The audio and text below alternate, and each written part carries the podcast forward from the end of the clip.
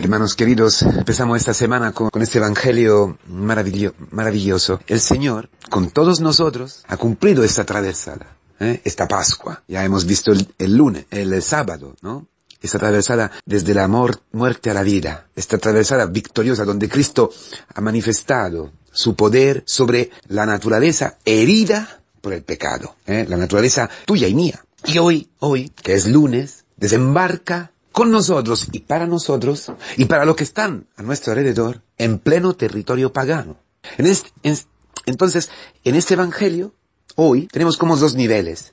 ¿eh? Habla a nosotros, habla de lo que Cristo hoy y todos los días de esa semana, que es imagen de nuestra milicia, de nuestro combate, de nuestra vida eh, aquí en la tierra, que mira al cielo, que mira al domingo, que mira al descanso, que mira a la intimidad con Cristo. Entonces no solamente el domingo, no solamente la vida eterna después de la muerte, sino hoy, ¿eh? en cualquier relación entraremos, en cualquier eh, situación difícil, entremos, entremos para hacer Pascua con Cristo, para gozar hoy ya de la bienaventuranza, de la dicha de quien se despoja, crucificado con Cristo, se despoja del hombre viejo para saborear, para experimentar la dulzura de su presencia, de su amor, de su ternura, la única que puede llenar nuestra vida y darnos descanso. Entonces el Señor hoy desembarca en un principio, primer nivel, a nuestra vida, a ese territorio pagano que todavía está en nosotros, en, en nuestro corazón, en nuestra mente. Es muy importante la mente, la razón, manchada por el pecado, manchada por la mentira del demonio,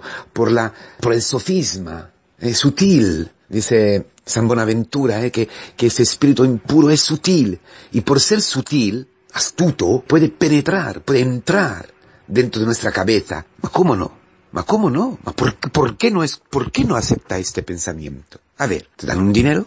¿Podrías ganar dinero bien? ¿Podrías, sin, así, muchísimo trabajo, muchísimo esfuerzo, ¿Eh? Mira, otras personas han ganado con facilidad. ¿Por qué te tienes que quedar en esta precariedad? ¿Por qué te tienes que quedar en esa situación así tan, tan eh, inferior a la de muchos que están a tu alrededor? Mira, ese tiene un coche más bueno. Tú por ir a la iglesia, por ser cristiano, por hacer el camino, tiene que ser inferior. Tienes que tener menos de los demás.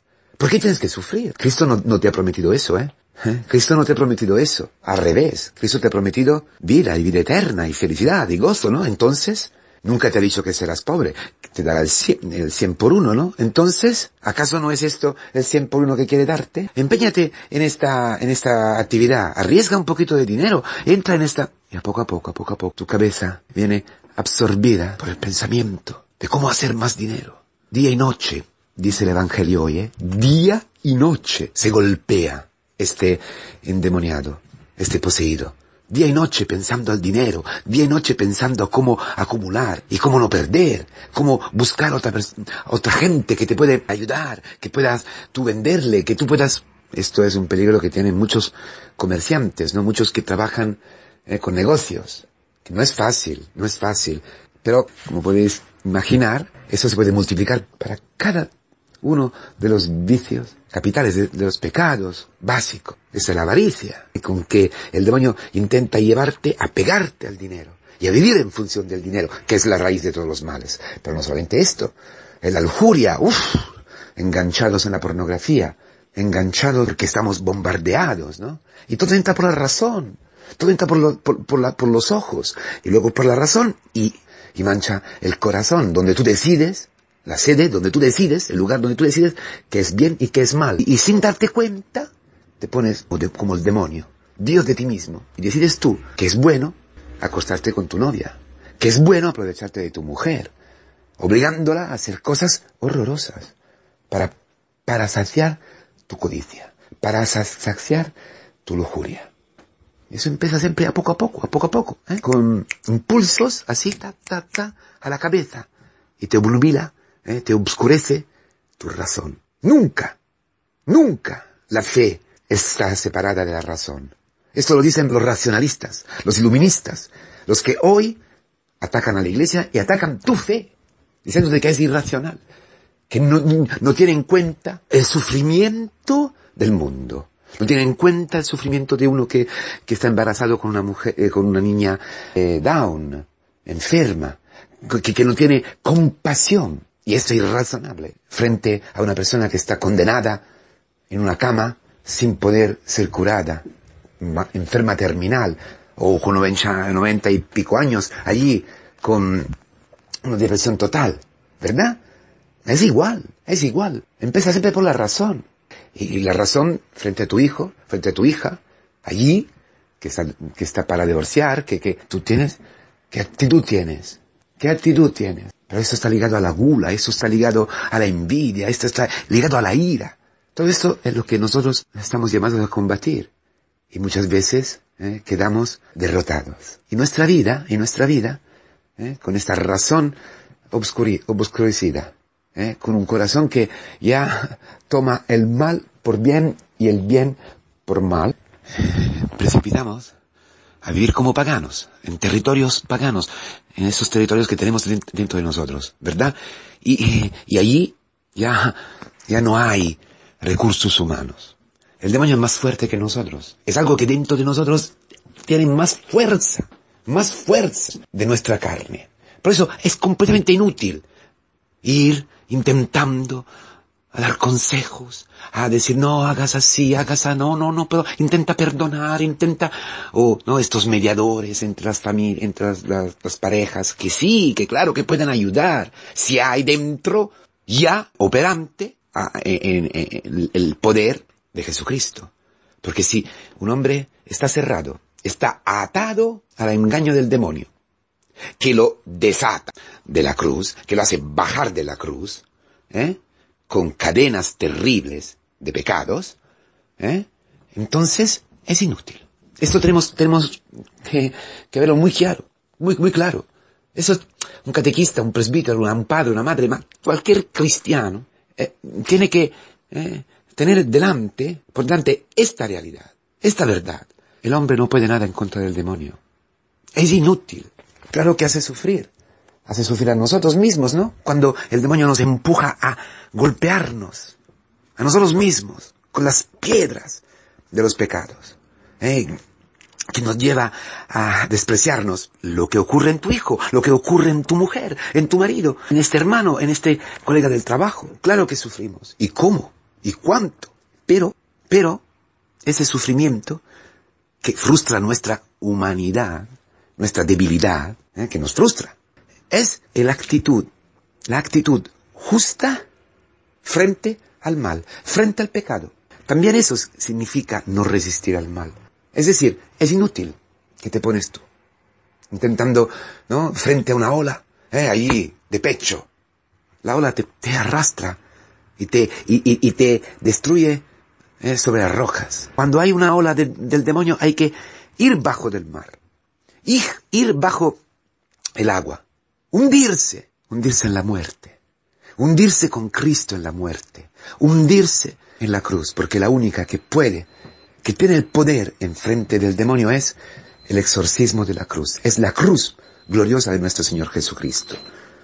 Queridos hermanos, por eso Cristo llega allí donde ya ni, ni, tú puedes reconocer a tu hijo, ni puedes reconocer a ti mismo, ni puedes reconocer a tu mujer. ¿Por qué? Porque viviendo en un territorio pagano ya se está acostumbrado, tienes otra, tienes otra forma de hablar, otra forma de vestir, otra, otras actitudes que no tienen nada que ver con tu familia, que no tienen nada que ver con, con, la, con la iglesia, con la comunidad, ¿verdad?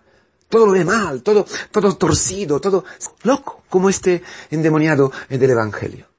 Pero llega Cristo allí, porque si no llega Cristo allí, con el poder de su resurrección, de su traversada, de su Pascua, no se puede hacer nada. Pero Cristo tiene poder. Y no se re... y habla al demonio para sacarlo afuera, para denunciarlo. La confesión de los pecados, fundamental, que la palabra de Cristo ilumina, ilumina. Por eso hay que, hay que decir los pecados en la confesión, concretamente, nombre y apellido, sin justificarnos, sin em, hacer, no, poner un maquillaje allí de justificaciones. No. Y yo, yo soy así. Sí, es el demonio. ¿Cómo te llamas? En todos los exorcismos es así, ¿no? La cruz y este diálogo. ¿Cómo te llamas? Lo tiene que sacar afuera. Tiene que, porque el nombre es el mismo demonio. Lujuria, estoy enganchado a la pornografía. Estoy pecando con mi, con mi novia. He, destruido su cuerpo. Me he aprovechado de ella, de mi, mujer. Estoy pecando al dinero. Siempre, siempre, siempre pienso en el dinero. Siempre pienso en el juego, estoy juzgando, tengo una envidia terrible, etcétera, etcétera. Eso, porque la palabra en el camino nos ilumina. Pues el camino también es una, un exorcismo constante, continuo. Cada liturgia, cada liturgia, cada palabra, cada preparación, las laudes de la mañana, el escrutinio de la palabra, las convivencias siempre, los pasos siempre exorcizan los, los, demonios, como hace la predicación del querigma. Vosotros habéis matado. El demonio en vosotros os ha esclavizado. Habéis, habéis actuado por ignorancia. el demonio dentro de vosotros. Y cuando viene a luz, cuando viene a luz, ya, ya el demonio está vencido.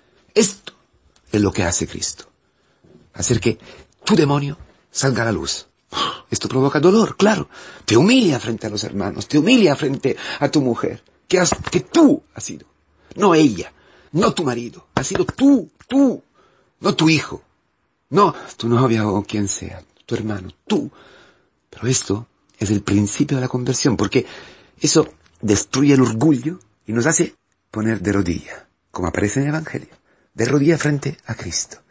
Y el demonio, ¿eh? el demonio, le pide a Cristo de ser echado. Es impresionante. Porque dentro de ti ya tú no puedes más. Es lo mismo que decir, Señor, ya, por favor, he hecho esto, he hecho esto, esto, no puedo más. Estoy muerto, estoy muerto. Y Cristo, te quiero, vete afuera, vete afuera, vete en los puercos, húndete en el mar, sí, que es tu sitio, en la muerte, en la muerte. Por eso solamente quien se hunde con Cristo en la muerte puede destruir el demonio en la muerte. Como Cristo dice, ha ganado, ha vencido al demonio con su muerte. Impresionante. Y nos da una vida nueva. ¿eh? Destruye el demonio y nos dona, nos entrega el Espíritu Santo. La vida nueva. sano de mente y vestido. Revestido de Cristo. El vestido del bautismo la túnica blanca que recibimos en el bautismo y que Dios en su Hijo Jesucristo constantemente, ¿eh? con los sacramentos, con la Eucaristía, con el perdón de los pecados, con la vida misma, con la comunidad, ¿eh? a través de su sangre, purifica del demonio impuro, que nos impide alabar a Cristo, que nos impide participar al culto, que nos impide ser feliz, vivir la vida como una liturgia.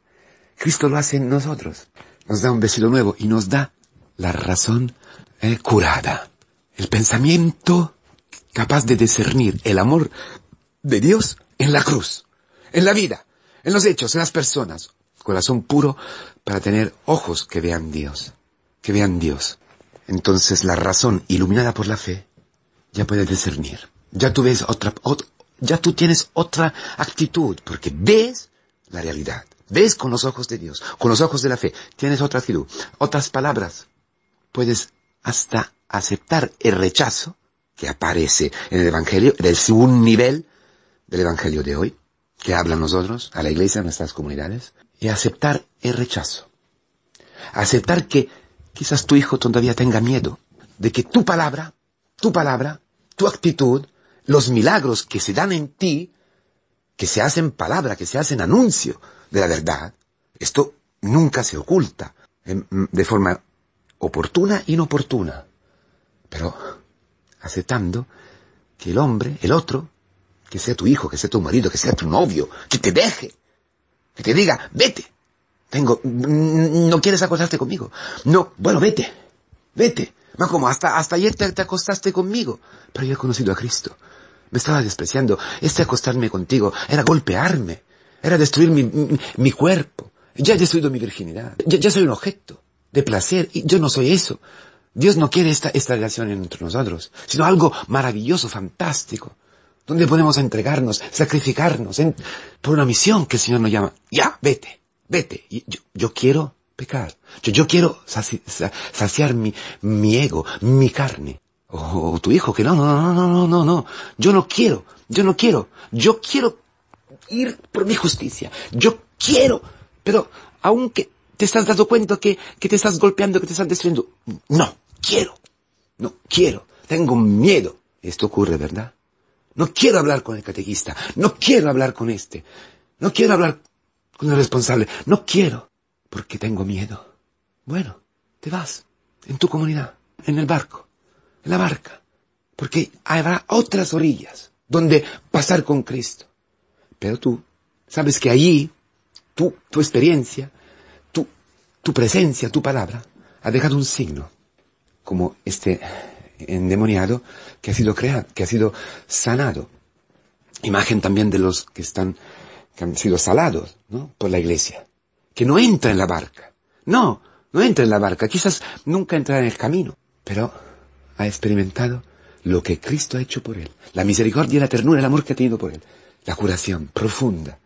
Y eso será el sal, que se quedará allí, allí, en ese territorio pagano, despertando en la gente la maravilla, el estupor, que es como lo que enchufa el deseo de una vida diferente, de una vida nueva, que abre los ojos sobre otra posibilidad que misteriosamente podrá conducir todos los hombres, aunque lejanos de la iglesia, a encontrarse con Dios, quizás en un punto de muerte, quizás en una situación difícil, acudir a lo mismo que ha salvado a este hombre que, ellos han visto, a este salado. Hasta Judas, como sabemos de las catequesis, se puede convertir así. Un Cristo vivo en ti que toma sobre sí el rechazo, otra vez la cruz. La cruz que ha salvado a ti, que te ha salvado a ti, se cumple en ti, crucificado con Cristo, ofreciendo tu vida para tu Hijo, para quien te rechaza. Dejar el testimonio del martirio cotidiano en todos los, lugares donde estamos, donde vamos, donde estamos llamados a ser crucificados con Cristo, porque nuestra razón ve en la cruz la única libertad, la única forma de ser rescatados, salvados. Es nuestra experiencia que nos ha purificado, la vemos, la discernimos y la ofrecemos a quienes están a nuestro lado. Esto cumple, nos da nuestra vida, esto nos da paz, esto nos hace entregarnos completamente a Cristo, dejar que Él cumpla su obra en todos los hombres, los más queridos, los más cercanos, como los más lejanos.